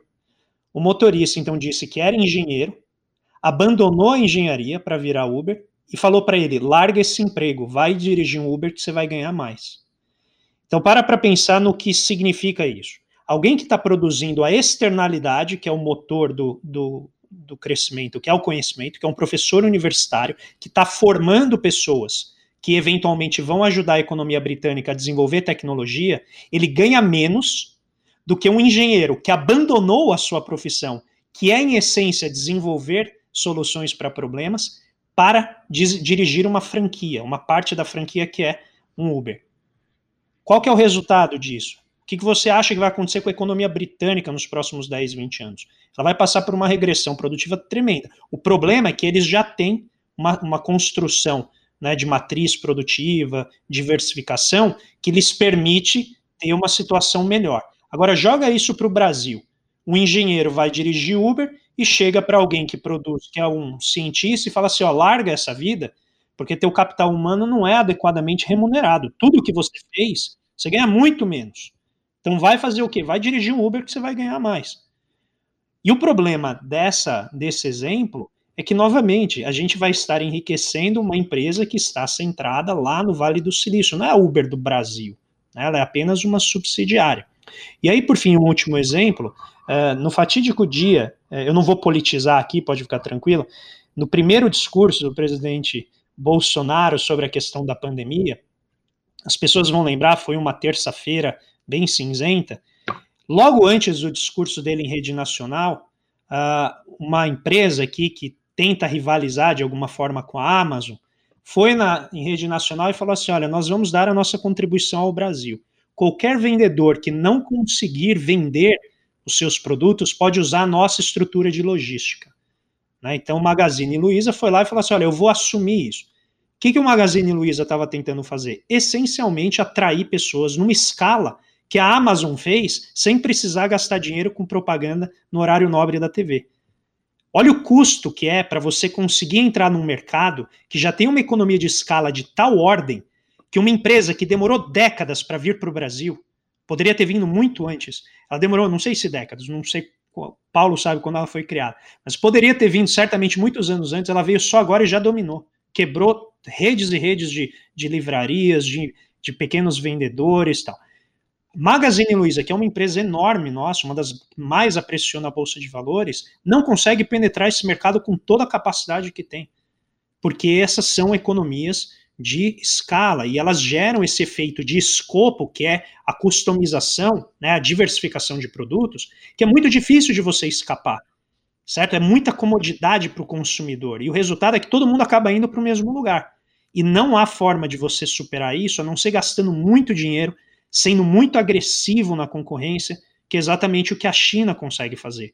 Ela cria ecossistemas de concorrência dentro do país que fazem o Vale do Silício parecer coroinhas católicos, em termos de ética de competição. E eles falam assim, mas lá no Vale do Silício eles são todos moralistas. Você não pode trapacear, você não pode roubar a ideia do outro, eles já vêm com coisa de patente, já te põem na justiça. Na China é uma concorrência que eles chamam de quebrar o pescoço. Isso na China socialista, comunista, que gostam de falar. Então, como diz o nosso amigo Elias Jabur, a gente não entendeu ainda o que é esse, esse modelo de crescimento chinês. Ele não encaixa bem em nenhum modelo. E talvez seja esse o problema. A história, nesse ponto, se você quiser subir a escada tecnológica, ela é muito mais valiosa do que você fazer modelos abstratos, que servem para né, dar uma sensação de beleza e entendimento para a gente, mas na vida prática não ocorre. Não, mas peraí, peraí que eu vou defender. Deixa eu discordar, eu quero discordar de você. Eu não consigo fazer live com uma pessoa que eu não discordo em pelo menos algum ponto. O modelo abstrato está aí para quem quiser ver. Basta você pegar esses modelos de organização industrial, a nova teoria do comércio, a nova geografia econômica, mostra isso claramente com esses modelos. E veja que são modelos ortodoxos. Né? Até queria falar um pouco sobre isso. No nosso livro tem um esforço de traduzir a ortodoxia para os ortodoxos, né? Porque parece que os ortodoxos, até mesmo a teoria ortodoxa, eles não entendem direito, né? Então, quando você pega a nova geografia econômica do Krugman, a nova teoria do comércio, em que você põe economias de escala e economias de escopo, todos os resultados analíticos são alterados, porque se você tem concentração de mercado e concorrência imperfeita no comércio mundial, acontece esse tipo de coisa que a gente está falando. Né? Então, até mesmo a parte de modelagem teórica avançou nos últimos anos, e tem um livro que eu considero um masterpiece né, do, do, do Stiglitz, aliás, acho que ele está até aqui, ó. Ninguém pode ver, Paulo. É um podcast. Ah, é podcast. Então fica para vocês aqui, ó. Esse Creating a Learning Society aqui, ó, é. Botamos o link e o nome para todo mundo. Bota no link aí, essa pausa que teve no áudio, é porque eu levantei e fui buscar o livro, agora todo mundo pode tentar enxergar o que aconteceu. Esse livro do Stiglitz, que é o Creating a Learning Society, ele, just, ele é um livro de 2014, 15 ele justamente faz esse esforço de consolidar todo o pensamento ortodoxo. E vejam que é um livro que é homenagem ao Kenneth Arrow, hein? Não é qualquer um, homenagem ao Kenneth Arrow. É, mostrando toda, todo essa, esse avanço analítico de modelagem que veio com que é o que a gente está careca de saber, né, André? Dos estruturalistas já diziam isso o tempo todo, mas o Dix Stiglitz, Krugman, essa galera modelou isso. Então a gente tem modelagem farta agora e conclusões analíticas fartas também para fundamentar do ponto de vista abstrato tudo isso que a gente enxerga no estudo da história uh, econômica. Né? Então, sim, a história econômica é o melhor caminho para você entender como o mundo funciona, mas também o pensamento teórico, abstrato, analítico é, nos traz ferramentas poderosíssimas para entender como o mundo funciona, né? Então, o Paulo ele discordou concordando comigo, então eu vou retribuir o favor e só colocar algo que talvez para o ouvinte, né, para as pessoas que não são muito acostumadas com a economia, a parte acadêmica, isso seja um pouco difícil de entender. Então, o que é um modelo analítico e um modelo, digamos, de política industrial aplicada, né, como eh, em essência era o que eu estava colocando. Então, um modelo é uma simplificação da realidade que te permite atingir determinadas conclusões eliminando tudo que é de ruído, de fator acidental e ficando apenas naquilo que importa para te levar do ponto A ao ponto B. Tá? Então, o modelo analítico é uma representação formal, simplificada, de uma realidade hipercomplexa. E ele serve para que a gente tenha pedacinhos de conhecimento. E esses pedacinhos de conhecimento exatamente é o que faz, são o que fazem a ciência avançar. Então, como Paulo falou, é, mesmo modelos da economia convencional, eles chegam, em resulta chegam a resultados que nós, como estruturalistas, como heterodoxos, também utilizamos, só que por outros caminhos, por um caminho mais uh, matematizado, mais formalizado. E a gente está vendo um pouquinho nessa pandemia o que, que é né, a expressão desses modelos analíticos. Então, você faz lá um modelo de curva epidemiológica e a realidade resiste a, a caber nesse modelo. Ela faz o modelo errar sempre, porque o modelo está pegando apenas aquilo que importa. Quando a gente vai para a realidade, ou seja, a gente pega tudo isso que os acadêmicos produzem, senta lá no Ministério da Economia, ou no Ministério da Ciência e Tecnologia, ou no Ministério do Desenvolvimento, aí você fala assim: como é que eu traduzo isso em políticas que vão afetar a vida das pessoas? Essa tradução desse conhecimento abstrato, analítico, que é super válido, super importante, em políticas, envolve você fazer essa mediação histórica. E esse é, essa é a importância da história quando a gente, no livro, fala muito disso. É, por que, que a gente analisa o caso da China? Por que, que a gente analisa o caso da Coreia? Porque entre a abstração da teoria e a aplicação da política, existe o problema da sociedade em que essa ideia está sendo aplicada. E às vezes, e esse foi o meu argumento, quando você pega um modelo que ele é super abstrato, e você diz assim, ele vale como uma lei física. Ele serve na Europa, ele serve na China, ele serve no Brasil. E aplica isso sem considerar os aspectos históricos e institucionais daquela sociedade, você erra flagrantemente. E talvez esse seja o problema e a, a, preocupação do nosso livro é como que a gente populariza essa discussão para que a gente não fique apenas em lugares comuns, dizendo assim: olha, tá vendo, o Estado fez, mas gerou corrupção, então joga o Estado fora. Tá vendo? Olha, a gente tirou o Estado, agora o mercado só fez bobagem. Não.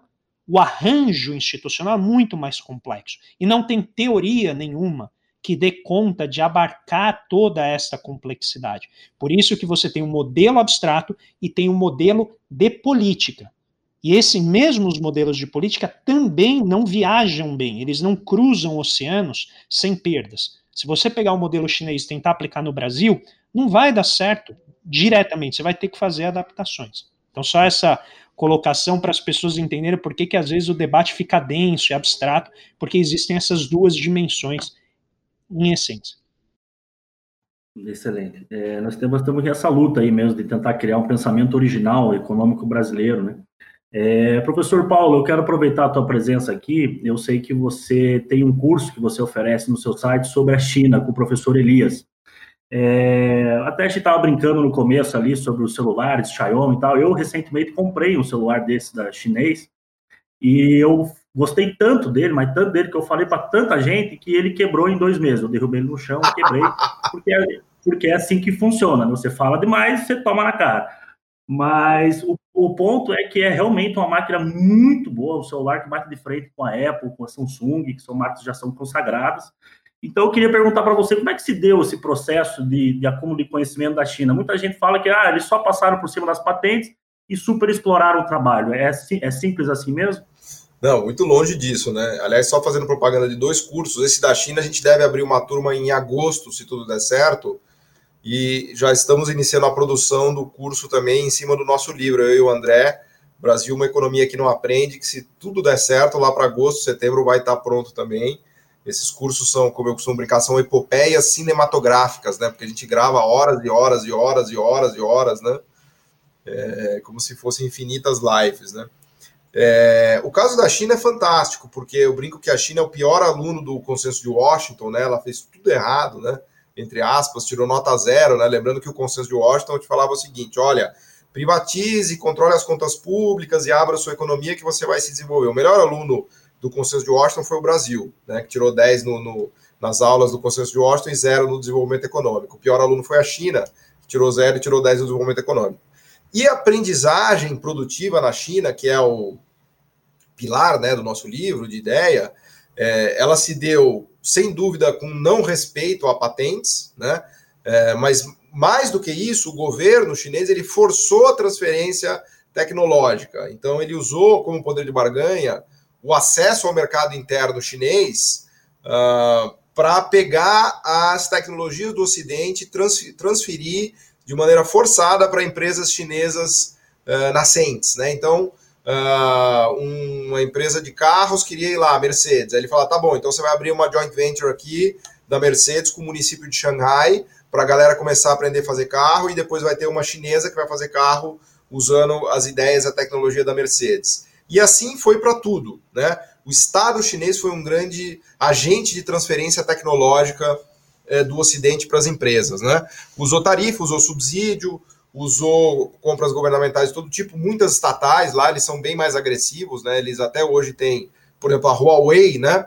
Já que já que estamos falando de celulares, a Huawei é uma estatal, ela tem um capital híbrido, parte privado, parte público, e ela já, bate, ela já bateu a Apple, já é a segunda maior produtora de celulares do mundo.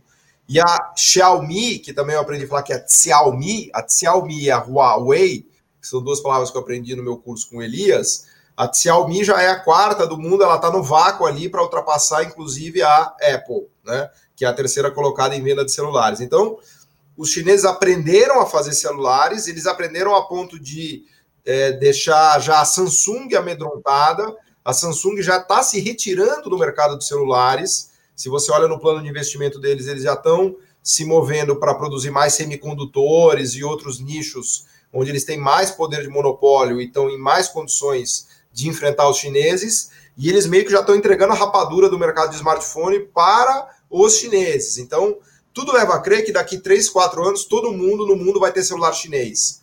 Né? A Apple vai virar mais de nicho, a própria Samsung.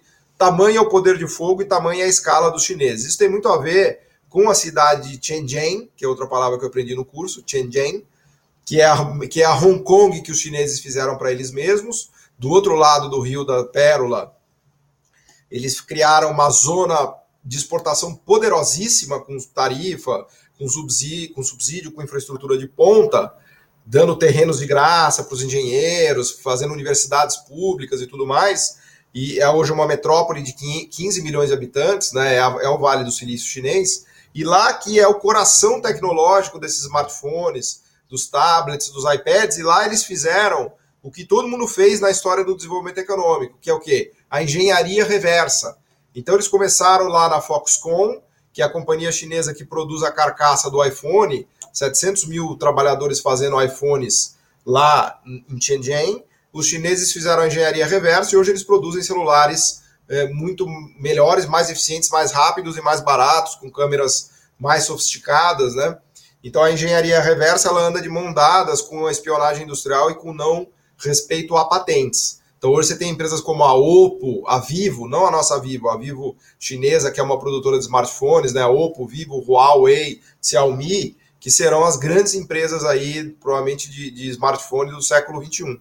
Tá aí um belo exemplo de como aprender a fazer smartphones, não é isso, André? E eu só complementaria, é, colocando o aspecto teórico do que a gente vinha falando antes, com um ponto da Samsung. Então, quando a gente fala de indústria, a gente está falando exatamente dessa plasticidade, dessa flexibilidade de você conseguir migrar dentro de mercados ou etapas produtivas de maneira a procurar mais proteção. Então, a gente vai voltar, e eu gosto sempre de usar os exemplos de livros de, de administração, ele, porque eles são aplicados no nível pessoal, e muitas vezes a gente não vê a contradição quando a gente vai para a economia como um todo. É. Então, tem um livro famoso chamado Oceano Azul, em que ele aplica para as empresas a seguinte ideia: procure mercados onde a concorrência não é como o oceano vermelho, de sangue, em que a concorrência é predatória. Ora, a economia convencional prega que a gente produz exatamente para esse tipo de oceano. É o oceano em que é todo mundo pequenininho, um tentando se matar, matar o outro pela concorrência. Quando os países desenvolvidos, eles notaram o quê? O melhor é o mundo do monopólio, o mundo da proteção em que eu ganho porque eu tenho propriedade do conhecimento, eu tenho propriedade intelectual. E o que, que a Samsung faz? Ela conseguiu, com base na estrutura tecnológica dela, simplesmente redirecionar os esforços para um, um, nível de produção mais sofisticado, que a gente chama de uma parte a, a montante da cadeia produtiva. Então, ela está mais para trás, ela está produzindo um equipamento básico né, um bem intermediário que vai servir para o produto que vai para o consumidor, porque ela viu que ali ela tem a capacidade de, de se proteger dessa concorrência predatória que vem da China de uma maneira mais tranquila e embolsar mais. Tá? Logo, que são os semicondutores, né? Que são os semicondutores. Então, por isso que a gente já está vendo cada vez menos a preocupação da Samsung em gerar inovações nos seus smartphones. Muito embora ela consiga fazer isso, ela já está de saída. E essa preocupação com a matriz produtiva, esse exemplo da Samsung, eu acho que ele ilustra bem o que a gente está dizendo com a economia do conhecimento. Tá? Não é apenas, ah, eu vou ter um monte de gente inteligente. Não, não é isso. É gente inteligente olhando para o mercado e percebendo antes da quebra da sua empresa que as condições de mercado não estão não tão com a maré boa para você. Você sai antes. E notem, essa capacidade ela só vem com muito conhecimento. Então, Paulo pode contar melhor, a Samsung, no seu início, ela era uma produtora de bens duráveis copiados. de baixíssimo conteúdo tecnológico, mas elevado conteúdo tecnológico para a época. Hoje, conteúdo tecnológico baixíssimo, pelo padrão tecnológico que a gente tem. E ela foi construindo em cima disso. E, e, esse, e aí eu já termino. O ponto é quando você tem uma estrutura produtiva como essa, concorda que se você produz smartphone que envolvem a produção de semicondutores, para você aprender a produzir semicondutores é muito mais fácil do que se você sai de produzir café e quer produzir semicondutores, porque é um aprendizado derivativo. Né? Isso, ele está logo ali do lado. Então você só redireciona os seus trabalhadores para pensar em inovações nessa outra área, mas eles já estão acostumados a pensar em inovação. Tá? Então, é nesse sentido que a gente está falando de indústria como aquela que automatiza ou autonomiza a produção de conhecimento, que faz com que esses países que eram atrasados até poucas décadas, hoje figurem entre os grandes campeões da tecnologia em escala global. Excelente. É, bom, já vamos se encaminhando mais ou menos para o fim do nosso podcast, mas antes de eu abrir para as considerações finais de vocês, eu queria fazer uma pergunta sobre a Embraer. É, a gente sabe que a Embraer é a empresa brasileira com o maior número de engenheiros no quadro de funcionário deles proporcionalmente. É, aprendi com o professor Paulo Gala que a aviação e a aviônica são, é, estão no topo da complexidade econômica na sua cadeia produtiva. Então, eu gostaria de perguntar primeiro para você, Paulo, mas também quero ouvir a opinião do professor André. É, o que, que, você faria? Porque a gente sabe que a Boeing comprou a Embraer, mas devido à crise do coronavírus tiveram que voltar atrás, e nesse momento a, a Embraer volta a ser é, nossa, mas estão abrindo negociações com a China, enfim. Se você fosse, pudesse escolher, professor Paulo, o que, que você faria com a Embraer, sabendo de tudo isso que a gente falou sobre a complexidade das cadeias produtivas dela? Eu faria exatamente o que os americanos fazem, o que os alemães fazem, o que os chineses fazem, o que os japoneses fazem, o que os coreanos fazem. Eu não permitiria a saída da Embraer do Brasil. Né? Na verdade, a Embraer, ela é, ela é, nosso livro poderia se chamar Embraer, porque o Brasil não aprende, né? Porque a Embraer ela é simbólica, ela consegue resumir numa empresa só tudo o que a gente fala no livro, né? Então toda a construção da Embraer, o Estado brasileiro construiu, fez o ITA, fez o CTA, trouxe engenheiros lá de fora, a gente aprendeu a fazer, errou, depois acertou, depois ela foi privatizada, também usamos a potência do nosso mercado de capitais. Foi um aprendizado tecnológico fantástico que a gente teve no Brasil. Só que ela é uma empresa que briga num negócio chamado duopólio Boeing Airbus, que tem duas empresas que dominam 99% do mercado mundial. Então as pessoas vão falar: ah, mas, ah, mas a Embraer não teria condições de competir com a, com a Boeing e com a Airbus. Eu vou falar: ah, jura? Não brinca. Eu achei que ela ia detonar a Boeing e Airbus. É evidente que uma empresa emergente, por mais competente que ela seja, jamais terá a potência necessária para competir o duopólio mais poderoso da, da história da aviação. Não tem como, né? Por isso que a Bombardier também foi comprada e, e sugada pela Airbus. Inclusive, eles desmontaram toda a Bombardier, se apropriaram lá do melhor avião deles e acabou-se, né? Da parte de aviação da Bombardier. É, mas, é, é, mas isso é simbólico do que acontece. Então, na China, eles, eles viram que não ia dar para brigar, eles fizeram uma estatal chamada Comac. A Comac já está com o Comac 195 pronto, que é um avião que vai competir o single body da, do, que é o 737 da, da, da, da Boeing com o Airbus né, de um corredor, vai custar 55 milhões de dólares, que é a metade do preço do, dos, dos Boeings e dos 737s de, de short range, né?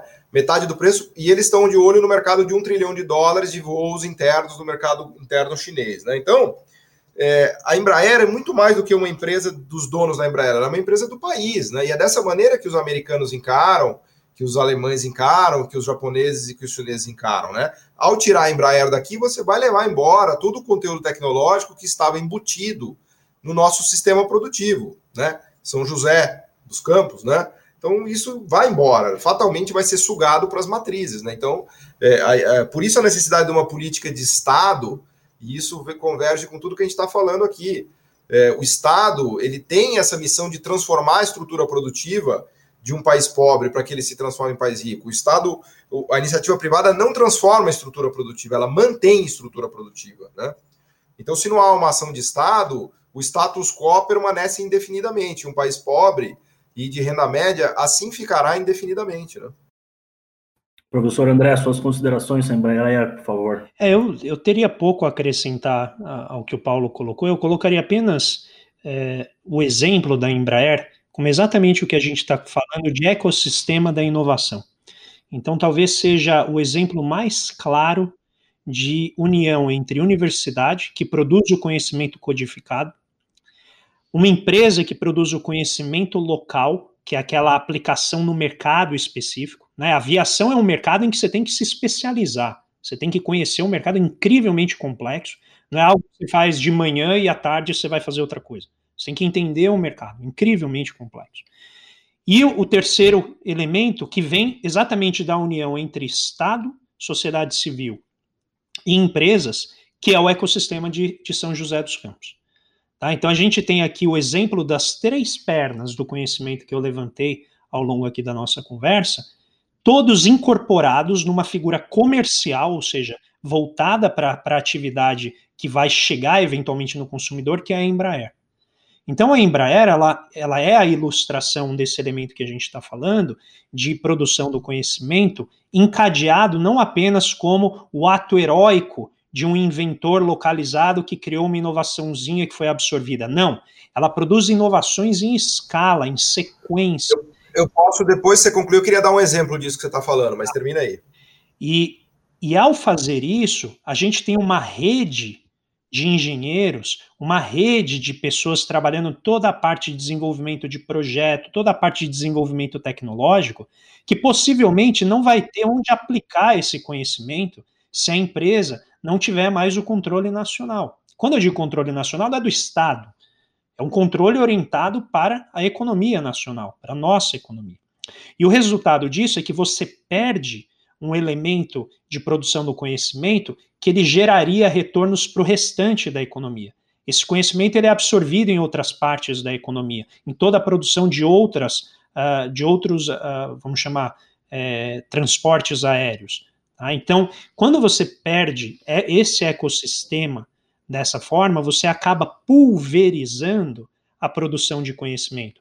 E o resultado é que a gente vai ter food trucks fantásticos que rodam maravilhosamente bem, só que a gente não vai ter o engenheiro que fez aquele food truck tentando concorrer pela liga né, dos grandes na aviação.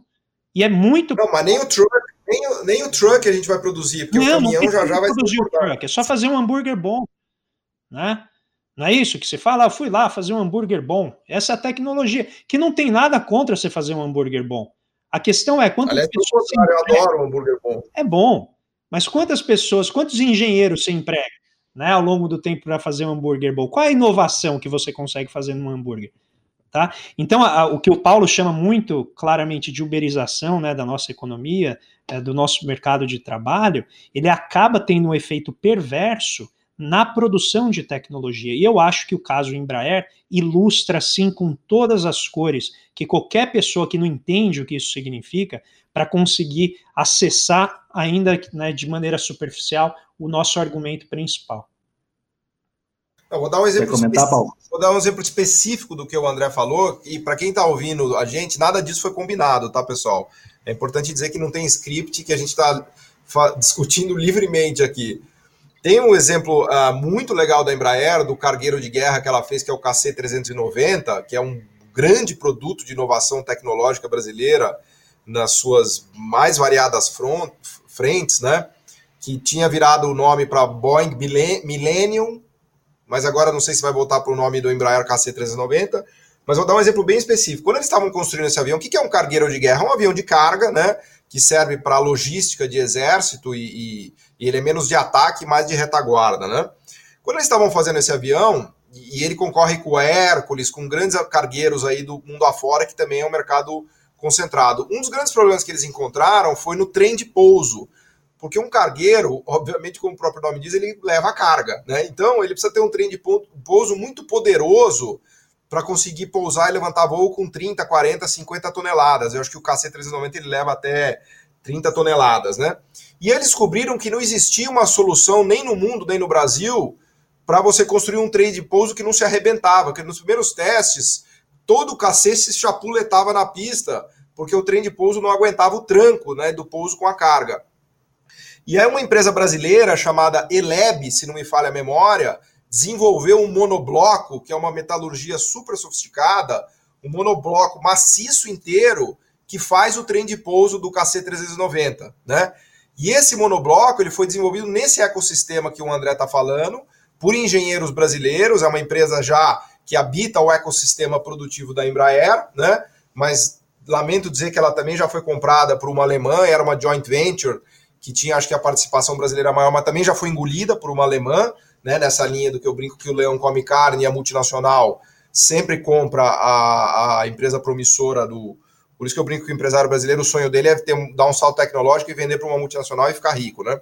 Então também já foi comprada, mas é um belo exemplo, e com isso eu não estou criticando o empresário brasileiro, eu estou criticando o Estado brasileiro e o ambiente produtivo brasileiro, Exatamente. que não propicia o desenvolvimento tecnológico. Não é nada, não tem nada a ver com a cultura, ah, o empresário brasileiro é ruim, a burguesia brasileira é, é idiota, nada disso. Na verdade, é, é, como a China fez, é o Estado que cria o, o, a empresa, os empresários, né?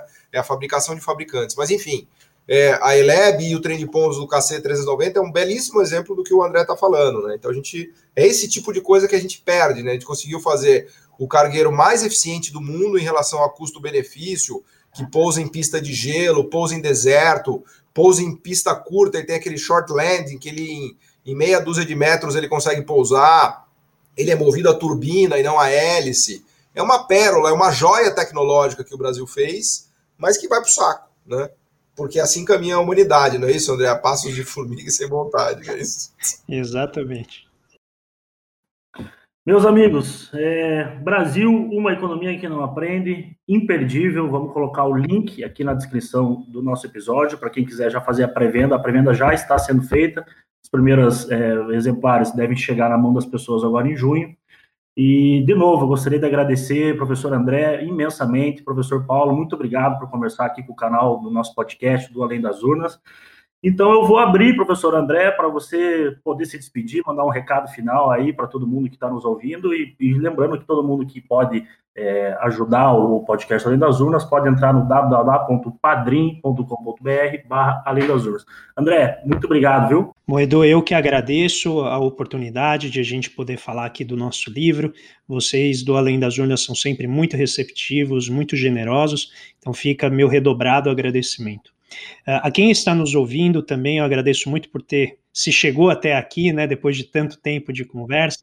É, eu fico feliz pelo interesse e, e digo que o nosso propósito, a nossa motivação é justamente fazer chegar à população um conhecimento que acaba ficando aprisionado no jargão econômico, mas que tem efeitos muito práticos sobre a vida das pessoas.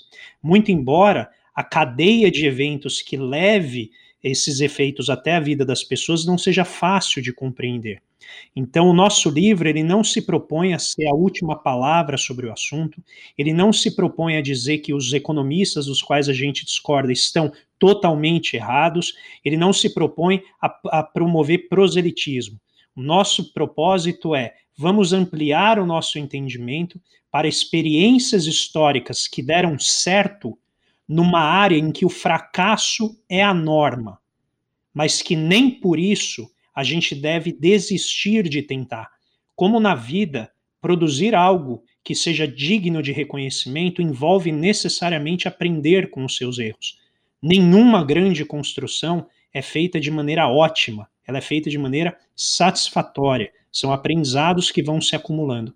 E a única forma que a teoria econômica, a teoria do desenvolvimento econômico mostra que um país consegue aprender é mobilizando grande parte da sua população para produzir valor conjuntamente e, de maneira coletiva, desenvolver soluções cada vez mais sofisticadas para os problemas que também vão crescendo em sofisticação. E nessa situação de pandemia, eu queria apenas deixar registrado que o nosso sistema de saúde poderia ter muito mais flexibilidade produtiva e produzir coisas tão complexas quanto uma máscara de papel, e aqui tem uma ironia pesada, que a gente não consegue fazer isso hoje. Então, nós não conseguimos oferecer ao nosso povo máscaras de papel que custariam centavos de reais, porque infelizmente a nossa matriz produtiva industrial ela perdeu flexibilidade. Então, ela se especializou demais em coisas que em si geram algum valor, mas não tem a plasticidade da economia do conhecimento, da economia né, a, da indústria 4.0 que a gente está tentando trazer. Então, com isso, eu agradeço muito, convido todos a, a contribuir com a nossa campanha, mas, sobretudo, ler o livro e trazer esse conhecimento para o debate para que a gente possa promover um entendimento maior em todo, pra, em todo o Brasil. Por isso, muito obrigado. Professor Paulo Gala, é, muitíssimo obrigado pela sua segunda participação aqui no nosso podcast. Microfone aberto para suas considerações finais, por favor. Olha, eu concordei tanto com tudo isso que o André falou que eu não vou falar nada, que se, qualquer coisa que eu falar vai estragar esse, esse discurso de conclusão dele que foi absolutamente maravilhoso e traduziu com perfeição tudo que a gente tentou fazer no livro, né? E espero que tenhamos conseguido. Eu lamento que isso aqui seja um podcast e não um vídeo, né? Porque eu estava vendo aqui a careca do André, que já é reluzente, né?